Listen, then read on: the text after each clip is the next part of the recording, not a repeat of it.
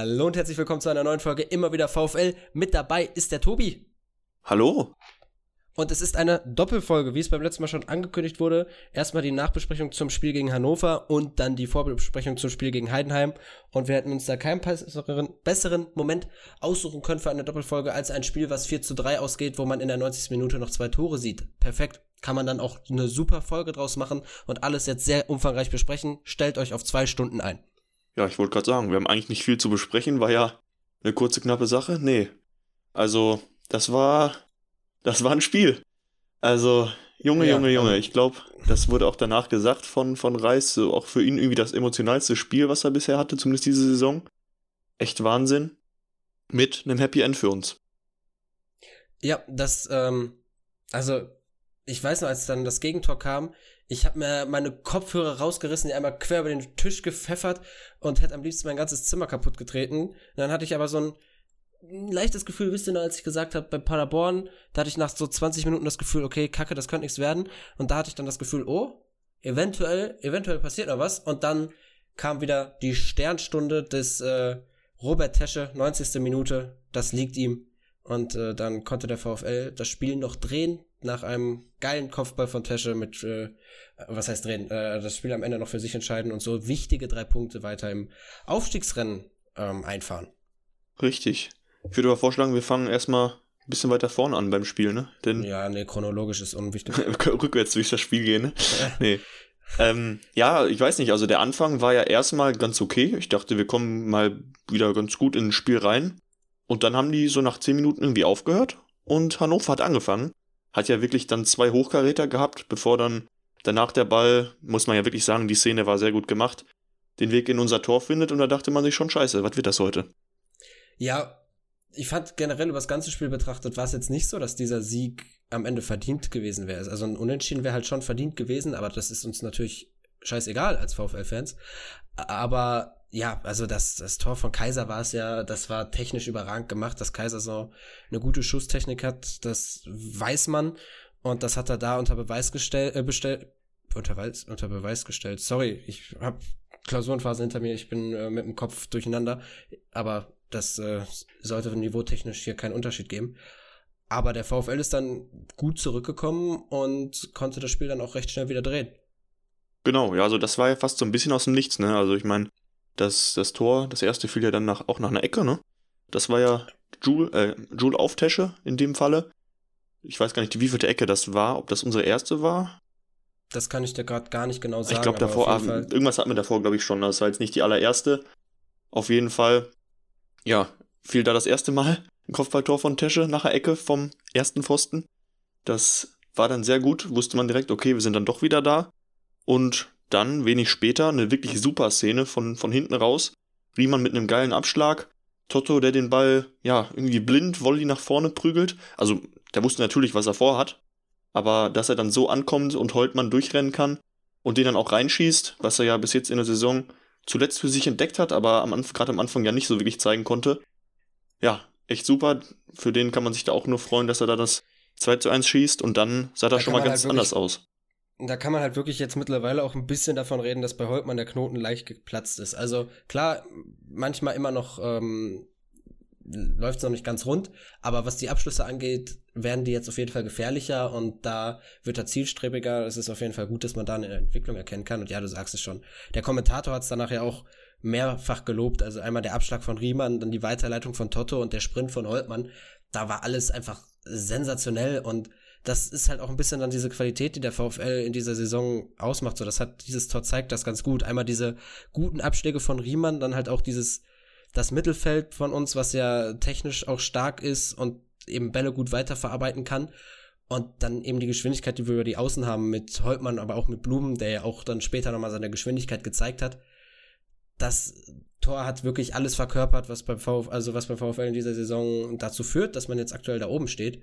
Und es war einfach ein sensation sensationelles Tor und ja, du sagst es, dann, dann sah das alles schon ganz anders aus. Aber trotzdem fand ich dann, dass man halt nicht so viel daraus gemacht hat. Klar, man konnte in der zweiten Halbzeit ein bisschen mehr, sich ein bisschen mehr Chancen erspielen, aber bis halt bis auf die Chance, die dann zum Tor geführt hat, kann ich mich da an keine Chance erinnern, wo ich sage, boah, das ist jetzt halt zwingend was. Aber es spricht natürlich dann auch für die Mannschaft, dass sie die Chancen, die sie bekommen hat, auch genutzt hat. Ja, anders als Hannover das am Anfang gemacht hat, ne? Also das genau. war, halt, war halt echt wichtig, dass man die Dinger dann auch genutzt ja, hat. Vor allem auch wie, anders, als wir das im Paderborn-Spiel, äh, im, ja, im Spiel gegen Paderborn gemacht haben. Genau, ich meine, da haben wir auch genug irgendwie Abschlüsse aus halbwegs aussichtsreicher Position gehabt und haben halt einfach kein Tor geschossen. Diesmal wurden es vier. Insofern lief da einiges deutlich besser als gegen Paderborn. Auch wenn man natürlich sagen muss, drei Gegentore ist wieder viel zu viel. Das ist auch noch was, wo wir dann gleich nochmal im Hinblick auf das nächste Spiel drauf gucken müssen. Aber ja, du hast gerade noch was gesagt, wo ich noch was zu sagen wollte, nämlich in Bezug auf Holtmann, der auf jeden Fall ja einfach die Abschlüsse kommen schärfer, kommen besser. Er hat jetzt ja wieder getroffen. Was ihm halt noch fehlt, wenn er so diese Abschlüsse von außerhalb des Strafraums macht, so von halb rechts, da schafft er es irgendwie nicht, dem Ball ein Effet mitzugeben. Also die rauschen dann immer am langen Pfosten vorbei. Und wenn er die ein bisschen anschneiden würde, dann würden die echt, echt ziemlich gut kommen meistens. Aber so, ja, reicht's dann leider nicht, dass der Ball wirklich aufs Tor kommt und der Torwart kann die Finger weglassen. Da, ja, vor allem halt, weil da auch äh, Zolli ja in dieser einen Szene ganz gut dazwischen spritzt und halt Esser ein bisschen irritiert. Also wenn der Ball aufs Tor kommt, dann ist er drin. So auf da, aber ich glaube, daran wird halt auch gearbeitet, dass der am Abschluss arbeitet, das merkt man und dann kommt auch irgendwann sowas. Ja, genau. Hoffen wir mal, dass das jetzt die Saison noch vielleicht uns nochmal einen Punkt oder, oder mehrere Punkte sichern kann, aber. Am da, liebsten immer drei. genau. Nee, aber es, es wird auf jeden Fall besser, da bin ich voll bei dir. Und was man dann auch gemerkt hat, da haben wir am Anfang drüber spekuliert, dass äh, ob Danny Blum in die Startelf rutscht oder nicht. Darüber haben wir jetzt noch gar nicht gesprochen, dass halt ein Danilo aus der Startelf raus ist. Dementsprechend hat Bockern hinten links gespielt, was er ja auch wieder sehr gut gemacht hat. Und äh, Danilo war ja aus disziplinarischen Gründen, so wie man es jetzt verstanden hat, draußen. Also hat Reis mal wieder gezeigt, er macht wirklich vor keinem Namen halt. Also jeder muss sich an irgendwas halten und äh, mitziehen. Vor allem jetzt äh, im, im Saisonendspurt, aber dafür war halt dann Danny wieder in der Startelf und ich finde, man hat es schon gemerkt. Man hat ihm auch äh, angemerkt, dass er Bock hat zu spielen und er war dann ja auch entscheidend beteiligt beim 3-1, wo er vorher der Ball noch von, ich glaube, Franke war es, vorher, also erwischt wird, sodass er halt nicht direkt von Jules auf Zolli durchgeht. Aber Blum, der dann auf Außen sein Tempo nutzt und den Ball halt scharf reinbringt, das, was wir ja vorher gesagt haben, diese Flanken von Danny, die abs eine absolute Waffe sind, hat er da auch dann wieder, also hat er wieder gezeigt, ähm, warum er jetzt im Saisonendspurt noch wichtig werden kann für die Mannschaft. Und so stand es dann 3-1 und ich denke mal, du hast es auch gedacht, ach, jetzt ist er ganz komfortabel. Ja, also erstmal vielleicht noch kurz, um auf Danny Blum zurückzukommen. Da, ich fand, also man hat schon gemerkt, dass er auch noch Luft nach oben hat. Also es waren einigen Szenen, wo man irgendwie dachte, der ist noch nicht so ganz spritzig, ne? Da fehlt irgendwie noch ein bisschen was an Fitness. Trotzdem hat er direkt wieder einen Scorerpunkt gesammelt. Insofern hat er auch nicht so viel falsch gemacht. Wenn du am Ende einen Assist hast, dann, dann war es auf jeden Fall mal an einer guten Szene beteiligt. Und das war auch wirklich die, die schöne Flanke, die man sehen wollte. Bisschen kurz davor hat er ja noch eine Szene gehabt, wo Holtmann ihm den Ball in den Rücken der Abwehr legt. Da muss ich sagen, da hat dieser Danny Boom mir gefehlt. Also, dass er den so richtig draufballert, das war einfach zu schwach. Das, das wäre halt auch eine richtig gute Abschlusschance gewesen, da schon das dritte Tor zu machen. So hat er dann kurz drauf für das dritte mitsorgen können. Und ja, also ich will nicht sagen, da dachte ich schon, das haben wir jetzt sicher, das Spiel, aber zumindest, sag mal, zwei Tore Vorsprung gibt einem schon mal ein gutes Gefühl, wenn man in die Endphase der Partie geht. Und dann dachte ich auch, das könnte doch jetzt reichen eigentlich für einen Sieg. Aber man hat natürlich auch das Spiel gegen Hamburg im Kopf von Hannover. Man weiß, dass die von so Rückständen noch gut zurückkommen können. Und dann machen sie ja wirklich kurz drauf, ich habe jetzt gerade gar nicht mehr im Kopf, ähm, wie viel später das war, aber es hat ja nicht lange gedauert. Sie haben dann Duxch gebracht und der sticht direkt. Also diesen Typen, ich, ich, ich mag es nicht, ihn gegen uns spielen zu sehen. Es ist einfach schrecklich, der trifft immer. Ja, und da ist, muss man halt auch ganz ehrlicherweise sagen, Manuel Riemann so ein bisschen in alte Muster verfallen. Also da hat er einen Ausflug gemacht, so äh, dieses, dieses Meme, was es gibt, I'm going on an adventure das hat er da, hat er gelebt. Das war schon in Halbzeit 1 so ein bisschen, wo dann Gamboa auf der Linie klärt. Und in Halbzeit 2 hat es dann halt zu einem Gegentor geführt. Und das hat halt Hannover dann noch mehr ins Spiel gebracht. Danach hatten sie dann noch ein paar mehr Chancen, wo Riemann halt die gut entschärfen konnte, aber das war wirklich so ein bisschen der Wendepunkt. Aber ja, der Dux ist, weiß ich nicht, der, der trifft ja super gerne gegen Bochum und hoffen wir einfach mal, dass er in Zukunft nicht mehr so oft gegen Bochum spielt. Wobei dann ist halt natürlich die Frage, wenn es wirklich klappt mit dem Ligawechsel, ob so ein zum Beispiel Robert Lewandowski am Ende äh, äh, hier ein besserer Gegenspieler ist für unsere Abwehr als ein Marvin Duksch. Ja, was man halt sagen muss, bei beiden Szenen, wo Riemann so ein bisschen rumgeeiert ist, war es halt gegen Weidand. Also das, da hat er sich einfach irgendwie schwer getan, gegen den weil Weidand halt auch einen Körper mitbringt und dann schnell mal sich noch zwischen Torwart und Ball klemmt und irgendwas mit dem Ball macht. Hat ja Weidand auch nicht schlecht gelöst, die Szenen dann. Und ja, da war halt Riemann in beiden Szenen nicht gut da. Man konnte es fast schon ein bisschen kommen sehen und es war auch wirklich so, das war ja gerade nachdem eben der Duxch reinkam, das hatte ich auch irgendwo gelesen, in Kommentaren, dass das leider auch nicht auf der Pressekonferenz gefragt wurde, dass eben ja, wie es sein kann, dass man eben mit dieser Systemumstellung von Hannover überhaupt nicht mehr klarkam. Das muss man ja so ganz klar sagen. Wir haben danach viel zu oft es zugelassen, dass Weiland irgendwie auf Duxch passen kann oder dass eben einer von den beiden da vorne Luft bekommt und da waren ja dann noch ein paar heikle Szenen. Riemann hat dann noch einen gut entschärft. Das hätte ja dann schon eher das 3-3 sein können. Aber wir sind da überhaupt nicht mehr mit klargekommen und haben viel zu viele Chancen zugelassen. Und das, ja, weiß ich nicht. Ich meine, wir haben dann auch, was ja Reis dann auch gemacht hat, er hat ja dann irgendwann reagiert und hat darauf, dass Hannover immer mehr Stürmer einwechselt, reagiert, indem wir immer defensiver wurden. Aber das kann der VfL halt irgendwie auch nicht wirklich. Es ist zwar gut gegangen, dieses Spiel mit dem Lucky Punch am Ende noch, aber man hat halt eigentlich ums 3-3 gebettelt. Und dann kam es halt auch. Ja. ja. Ja, also das ist eigentlich auch sowas, um dann mal wieder auf äh, die Qualität der Pressekonferenzen zu kommen. Genau solche Fragen erhofft man sich ja eigentlich, damit man da Einblicke hat, weil was, was können wir denn jetzt als Fans dazu sagen, warum man damit nicht klargekommen ist? So, 1848 könnte dazu jetzt einen Artikel schreiben, aber zum Beispiel wir beide haben da ja gar nicht dieses geschulte Auge dafür, um zu sagen, warum jetzt der VfL damit nicht klargekommen ist und was Möglichkeiten gewesen wäre. Aber es war halt offensichtlich, dass man mit diesem Doppelsturm aus Duxch und, und Weidand einfach Probleme hatte. Und dann habe ich auf Twitter gelesen, dass es halt auch an der Absicherung lag der beiden Innenverteidiger, dass äh, sich Leitchi und äh, ABK da nicht so gut abgesprochen haben immer. Aber ich ja, meine, mit also, zwei Innenverteidigern gegen zwei Stürmer ist halt auch immer schwierig, ne?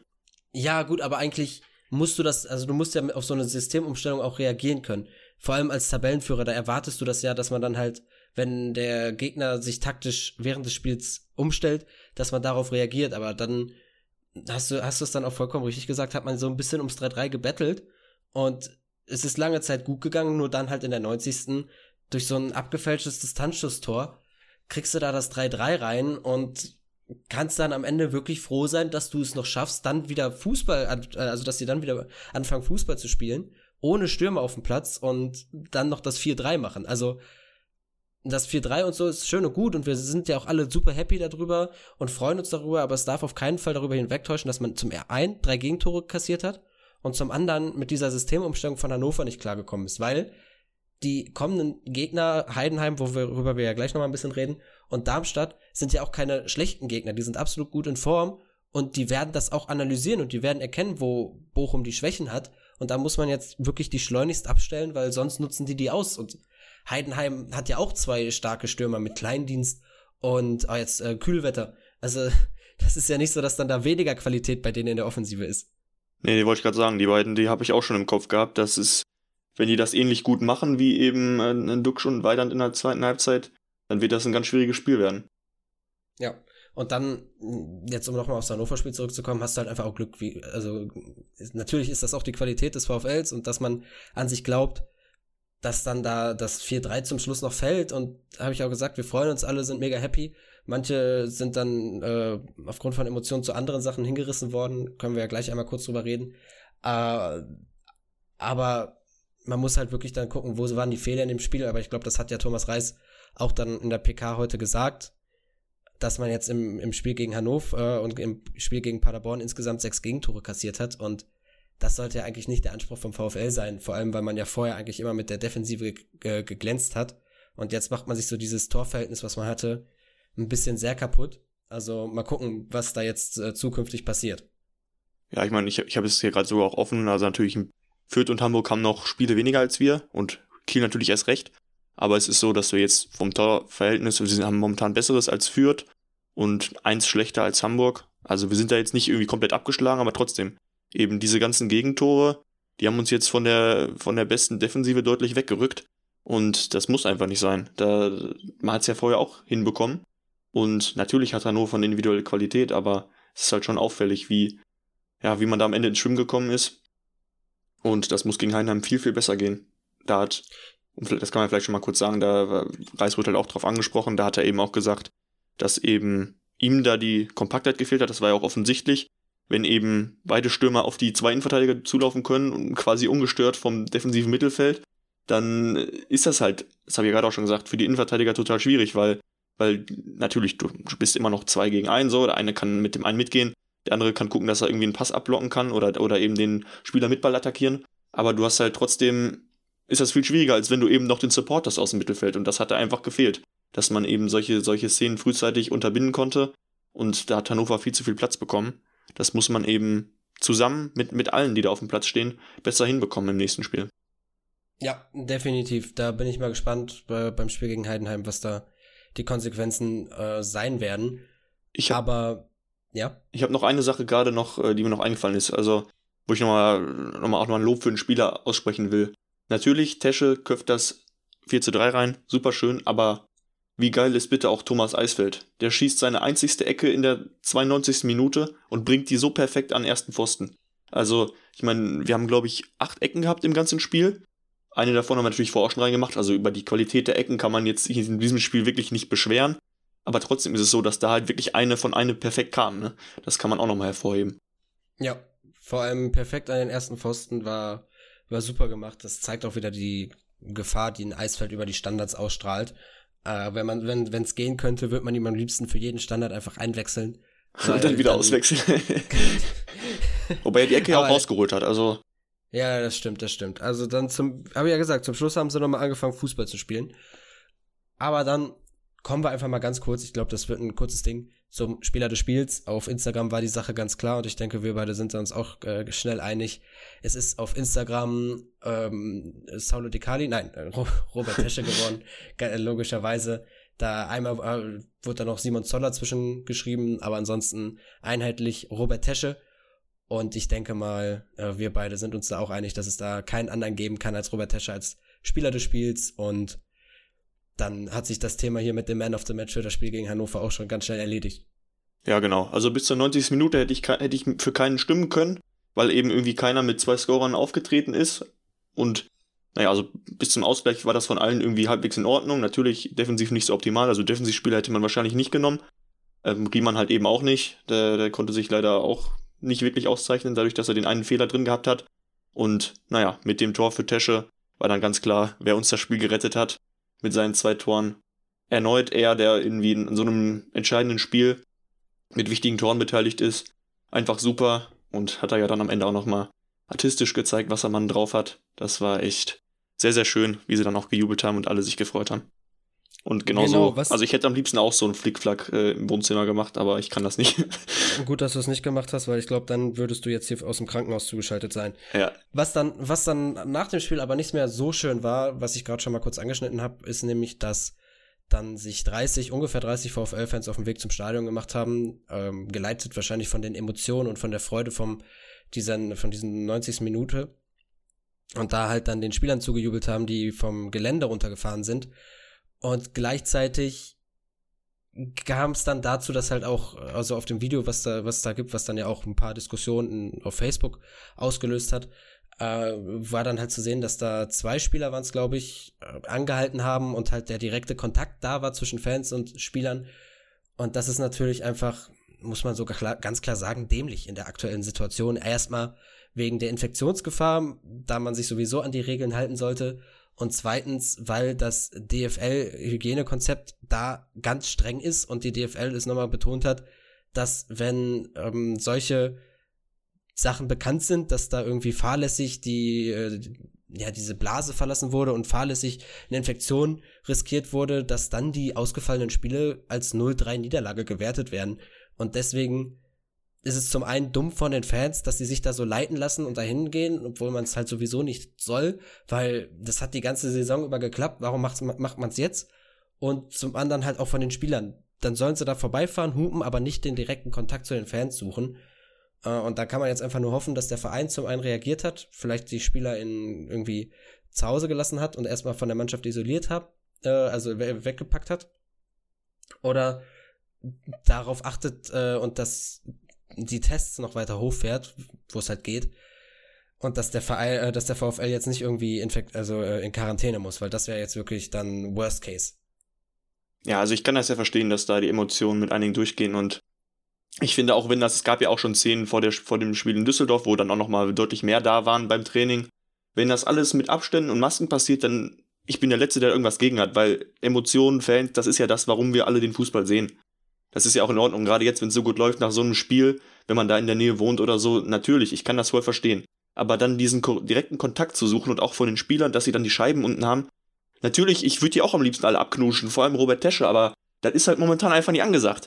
Und äh, ich weiß nicht, es ist ja nicht so, dass das jetzt seit einer Woche ist, diese Situation, und man da sich noch nicht dran gewöhnt hat, sondern wir sind seit einem Jahr in der Pandemie. Da könnte man dann auch ein bisschen mehr ähm, ja, Umsicht erwarten und dass man ja auch weiß, dass die Spieler eigentlich abgekapselt sind. Man konnte jetzt nicht erkennen, wer das war. Es ist auch direkt, ich weiß nicht, der Sicherheitschef war es, glaube ich, dazwischen gegangen. Also das war jetzt ja auch kein langer Kontakt.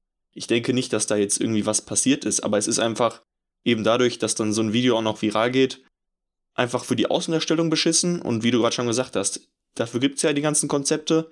Und wenn dann im Nachhinein irgendwas schief geht, ist das einfach in der Situation, man macht sich damit ja nur kaputt. Wobei man halt auch sagen muss, dass das Video jetzt viral geht, ist, ist halt, spielt gar nichts dazu Sache. Also es ist halt passiert. Es wurde äh, videotechnisch festgehalten. Es waren genug Kameras da. Und ob da, also, dass das Video jetzt viral geht oder nicht, ist halt komplett egal. So, äh, es darf nicht passieren, egal ob es ein Video davon gibt oder nicht. Genau, genau. Und äh, ich, ich finde, diese Diskussion, die dann halt auf ähm, Facebook ausgebrochen ist, war ja wegen des Videos. Aber das hat sich ja dann jetzt offenbar geklärt. Aber naja, wie gesagt, genug Kameras und irgendwann wäre da eh ein Video von rausgekommen. Und ähm, ja, es ist jetzt bekannt, dass da sowas war. Und jetzt muss man halt einfach hoffen, dass das wirklich nicht gereicht hat für eine Übertragung oder dass da halt keiner infiziert war wird man wird sich zeigen in den nächsten zwei Wochen, ob da irgendwas passiert und dann mal gucken. Ja, also wie gesagt, ich rechne nicht damit, das war dafür eigentlich zu kurz, aber es ist halt auch, also wenn da alle eine Maske aufgehabt hätten, wäre es ja auch nochmal anders gewesen. Das war halt ja offensichtlich auch nicht der Fall. War halt echt sehr unglücklich, aber gut. Wir hoffen, dass es gut gegangen ist. Müssen wir jetzt auch nicht noch viel länger drüber quatschen. Es ist passiert. Kann man hoffen, dass da jetzt die Beteiligten daraus gelernt haben und es in Zukunft besser machen. Und ja, wo wir auch hoffen, dass es gut geht, ist morgen das Spiel gegen Heidenheim, um dann jetzt mal den Bogen zu spannen. Wo dann, mal gucken, vielleicht auf der Bank sitzt da äh, ein neuer Profispieler vom VfL sitzt. Luis Hartwig hat seinen Vertrag. ich wollte gerade sagen, äh, Danilo Soares. äh, Luis Hartwig hat seinen Vertrag ja nicht verlängert, sondern hat seinen ersten Profivertrag unterschrieben bis 2024. Hat ja schon sein Profidebüt gegeben gegen Sandhausen. Ich persönlich halt viel von ihm.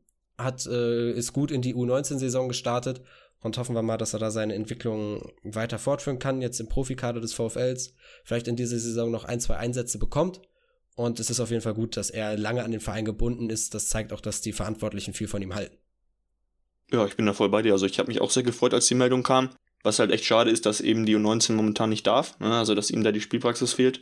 Und dass er eben, ja, jetzt, also ich sag mal, auch wenn es jetzt wirklich klappen sollte, dass wir hochgehen, wo es ja momentan nicht so schlecht aussieht, dann hast du halt als jetzt in seinem, mit seinem Alter und so, und wenn wir mal voraussetzen, dass unsere anderen beiden oder drei Stürmer genau genommen alle beim Verein bleiben würden, dann hat er halt eine ganz schlechte Position, um an Spielzeit zu kommen. Und da ist er gerade ja, in der ersten Liga. ist der Vertrag ja so lange, ne? Das, ich denke mal, eine Laie ist da schon mit eingeplant. Ja, das wollte ich gerade sagen. Also, dass, dass er in der Liga dann irgendwie Einsatzzeiten sammelt, ist halt unwahrscheinlicher, als wenn wir jetzt in der zweiten bleiben würden. Ne? Da hätte er schon realistischere Chancen, dass er dann mal ran darf, glaube ich weil man da eben anders, äh, ja, einfach andere Gegner hat auch, ne? Und er dann auch besser lernen kann. So denke ich auch, dass es dann vernünftig wäre, im Sommer sich umzuschauen, ob man, wie jetzt eben bei, bei Römling und ähm, Holtkamp, dass man da irgendwie einen Verein, vielleicht Regionalligisten oder so, oder dritte Liga vielleicht sogar, je nachdem, wie da die Interessenslagen sind, ähm, ja, findet, wo er eben Spielpraxis generieren kann, damit man dann vielleicht ein Jahr später dann auch mit ihm wirklich fest im Profikader schon was anfangen könnte oder so. Ja, das, das wird sich dann im Sommer zeigen. Ich denke mal, da können wir dann eher drüber reden, ähm, wie diese Planungen aussehen, weil wir dann eher wissen, in welcher Liga wir spielen. So, dass es jetzt viel hätte, wenn, könnte, wäre und so weiter. Das ist generell das Problem mit der Kaderplanung für die nächste Saison. Deswegen, das wird sich dann zeigen, sobald die Sommerpause ist. Was aber feststeht, ist, dass wir morgen gegen Heidenheim spielen. Gut, da kann noch was dazwischen kommen, Infektion zum Beispiel. Und Heidenheim gut in Form ist. Was auch äh, ist, wahrscheinlich, hat ja Thomas Reis heute auf der PK gesagt, dass Danilo Soares zurück in den Kader kommt. Ob er direkt von Anfang an dabei ist, also in der Startelf steht, das ist, äh, ist fraglich, weil Reis meinte ja auch, warum sollte er eine Startelf wechseln, die gewonnen hat. Wobei er da ja dann, glaube ich, auch das eingeworfen hat mit den Gegentoren, dass er da gucken muss. Also könnte halt sein, dass defensiv was gemacht wurde, aber äh, gemacht wird. Aber ich finde, Bockhorn hatte jetzt nicht so die Schuld daran, dass man drei Gegentore kassiert hat in beiden Spielen, vor allem gegen Paderborn hatte er eigentlich an gar kein Gegentor Schuld und hat auch nicht defensiv gespielt. Deswegen mal gucken, ob Danilo von Anfang an spielt. Nur wie schon gesagt, Heidenheim gut in Form, hat sich jetzt oben wieder so ein bisschen ran, rangesaugt, hat noch die Aufstiegsplätze im Blick und da wäre ein Sieg auf jeden Fall wichtig, um die weiter auf Abstand zu halten. Und ich denke, so komisch das auch klingt, dass die HSV-Fans uns da auch ein bisschen die Daumen drücken, weil Heidenheim ist ja noch näher am HSV dran. Ja, die haben einen guten Sprung gemacht. Ne? Gut, Kiel hat halt noch nicht gespielt. Kiel hat auf uns und auf Heidenheim auch. Wir haben gleich viele Spiele, drei Spiele Rückstand. Ne? Also wirklich aussagekräftig ist die Tabelle da halt momentan leider nicht, weil das eben alles noch nachgeholt werden muss. Aber Heidenheim ist Vierter, insofern kann man das auch sagen. Es ist ein absolutes Topspiel und ich bin gespannt, wie wir das Spiel angehen. Also Reis hat sich da jetzt nicht groß in die Karten schauen lassen, hat halt nur gesagt, man hat natürlich die Chance, den Vorsprung auf Heidenheim beizubehalten. Es sind aktuell neun Punkte oder sogar auszubauen. Aber ganz ehrlich, ich würde jetzt nicht auf Krampf von vorne an irgendwie viel zu hoch stehen und versuchen, das Spiel da äh, zu gewinnen, weil dann, dann läuft das so wie in Paderborn, du kriegst, wirst zweimal ausgekontert oder so, liegst direkt hinten und wir müssen das Spiel in Heidenheim nicht gewinnen. Ja, okay, also klar, wir müssen es nicht gewinnen, aber es wäre schön. Also du, du, hast schon recht, man sollte jetzt nicht äh, von Anfang an offenes Visier gehen. Man sollte aber halt auch nicht zu abwartend sein. Ne? Der VfL hat seine Stärken im Ballbesitz mit Robert Joule und Solly, mit Blum, Holtmann. So, da bringt's dir nichts, wenn du den Gegner spielen lässt. Also man sollte schon darauf achten, dass man den Ball hat, aber man sollte halt nicht offenes Visier und äh, Kick and Rush spielen, sondern vielleicht, das hat man ja im Hinspiel gut gemacht gegen Heidenheim. Da hatte man ja irgendwie den Ball drei Minuten lang und hat Heidenheim, oder ein bisschen kürzer, aber hat Heidenheim da laufen lassen und so sollte man das Rückspiel dann auch angehen. Weil Heidenheim hat jetzt auch mit Kleindienst nochmal unglaublich Qualität dazu bekommen. Der hat jetzt bewiesen, dass er weiß, wo das Tor steht. Der hat es letzte Saison schon gezeigt.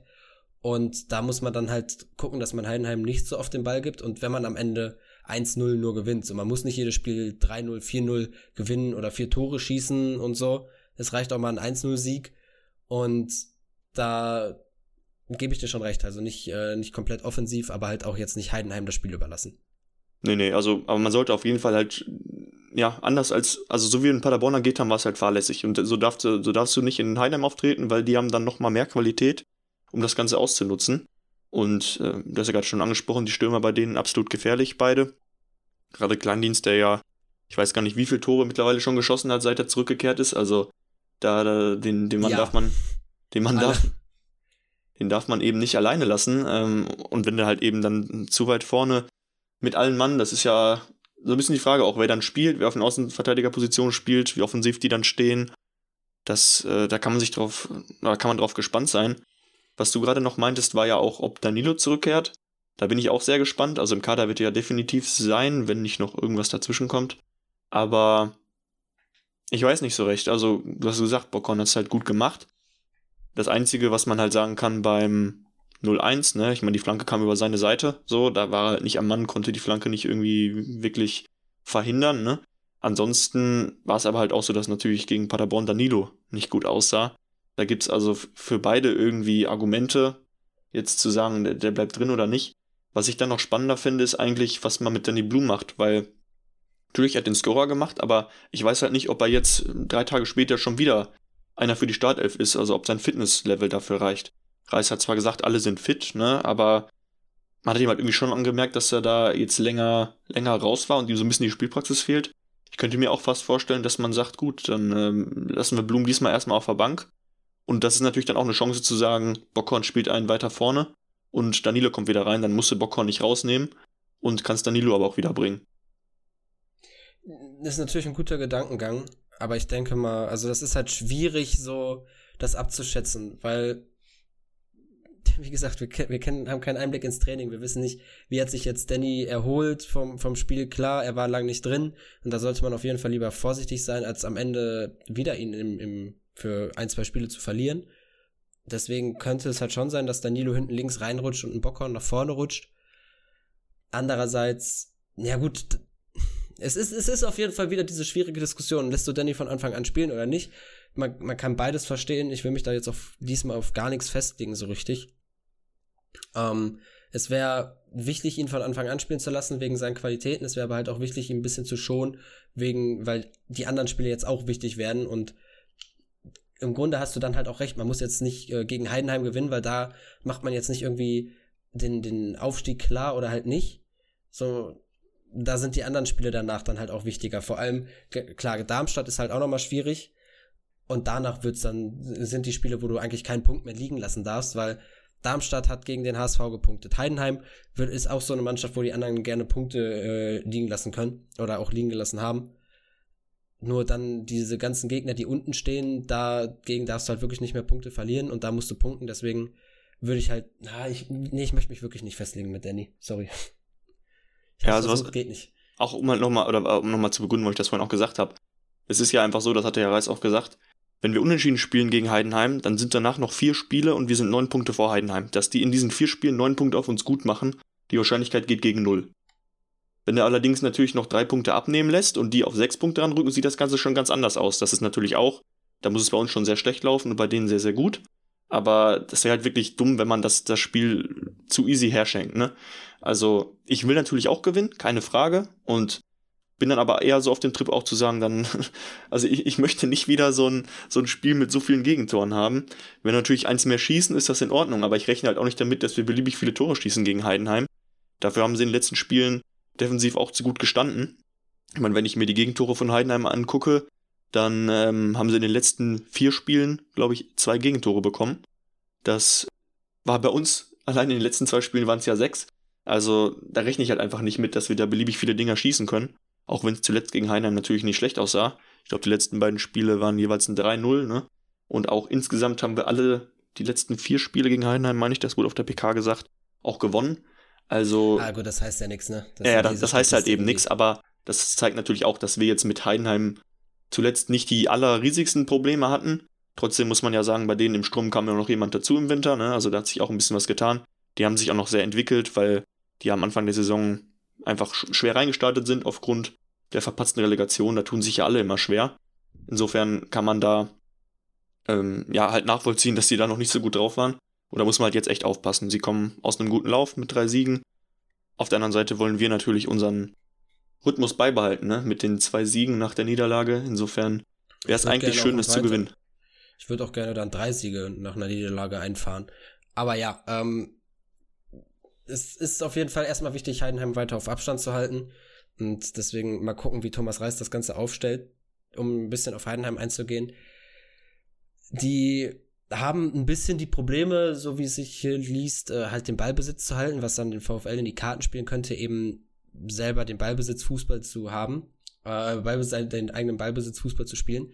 Aber Heidenheim ist halt sehr gut in der Chancenverwertung und Bochum lässt ja in letzter Zeit viele Chancen zu. Deswegen ist das dann halt wirklich das, dieses, dieser Schlüsselpunkt, dass man die Defensive stärkt vorher. Und da muss Thomas Reis halt gucken, wie er das macht. Und das werden wir dann morgen sehen, wie er das gemacht hat. Und ansonsten neigt Heidenheim halt auch dazu, noch so ein paar individuelle Fehler einzubauen, was dann halt auch wieder ausgenutzt werden könnte, vor allem durch schnelle Spieler. Also könnte es ein spannendes, äh, spannendes Spiel, auch vor allem für den neutralen Zuschauer werden. Für Bochum-Fans dann vielleicht aber auch eher ein nervenaufreibendes Spiel wieder. Ich hoffe nicht so wie gegen Hannover. Also mit dem Happy End nehme ich es natürlich trotzdem, aber nee, das, das, das braucht meinen Nerven eigentlich nicht nochmal. Da stimme ich dir zu. Also da will ich eigentlich nicht nochmal sowas durchleben. Nee. Ja, ansonsten, ich meine, du hast gerade gesagt, defensive Stärken. Das Ding ist halt, so wie wir Thomas Reis kennen, er wird er wird's ja dann nicht über irgendwelche Wechsel machen. Ich meine, wir haben ja auch im, ich sag mal, gerade irgendwie, wenn man jetzt sagt, man könnte im defensiven Mittelfeld noch defensiver wechseln, die Chance haben wir eigentlich nicht. Kannst natürlich irgendwie sagen, Dekali hat mal Sechser gespielt, aber wir werden jetzt keine Experimente anfangen. Also es, es werden dieselben Leute spielen. Das einzige ist halt hinten links und offensive Außenbahn, wo, wo zwei, zwei Fragezeichen dran sind, wer wirklich rein darf. Und er muss eben diese, diese Stärkung der Defensive darüber machen, dass er die Jungs nochmal drauf schärft, den ein bisschen anderen Matchplan an der Hand gibt. Und dann werden wir sehen, wie das läuft. 18.30 ja. ist das Spiel. Für, für die meisten oder viele wahrscheinlich kurz nach dem Feierabend. Insofern äh, kann man sich da den Tag über schon drauf freuen. Und dann äh, schauen wir mal. Das wird auf jeden Fall eine, eine ganz enge Nummer. Vielleicht dann sogar mit äh, der Gewissheit, dass nächste Saison ein äh, Ruhrpottverein aus unserer Nähe trotzdem noch in der zweiten Liga spielt. Aber das entscheidet sich heute um 20.30 Uhr geht's los gegen Bielefeld. Dann mal gucken, ähm, ob der Weg der Schalker jetzt schon äh, festgelegt ist in die, in die äh, zweite Liga. Da wissen wir dann beim nächsten Mal mehr. Ist aber auch hier kein Schalke-Podcast. Deswegen wollte es nur kurz mal anreißen, weil es immer wieder schön ist und äh, ein kleines Grinsen aufs Gesicht zaubert. Ja, genau. Um den aktuellen Bezug zu wahren, wäre es für uns ja eigentlich interessanter aufzusteigen, damit wir dann in naher Zukunft auch Chancen haben, vielleicht an der Super League teilzunehmen. Ja, genau, klar. Ich finde es gut, dass der VfL daran nicht teilnimmt und das verweigert hat. Also, die wollten natürlich so einen Spieler wie Robert Tesche bei sich in der Liga haben, aber da hat der VfL gesagt, geht nicht. Ja, ja, ich finde es auch gut, dass man die Einladung abgelehnt hat. Ja, genau. Wer ist auch Messi, weißt du, du hast einfach einen Robert Tesche so. Das ist hier der wahre Star des Fußballs. Gut. gut. Äh, Selber genau. Gedanke. Richtig. Ansonsten gibt's ja nicht sonderlich viel noch zu sagen. Ist halt jetzt eine kurze Zeit gewesen zwischen den zwei Spielen. Und wir hören uns dann bei der Folge nach Heidenheim wieder. Wie gesagt, äh, auf die Aufstellung so richtig festlegen können wir uns da nicht. Und hoffen wir dann mal, dass man äh, am Mittwochabend nach dem Spiel den Vorsprung auf Heidenheim ausgebaut hat. Das wäre natürlich ideal. Aber gucken wir mal. Und wir hören uns, wie gesagt, danach wieder. Auf Wiedersehen. Bis dahin. Ciao, ciao.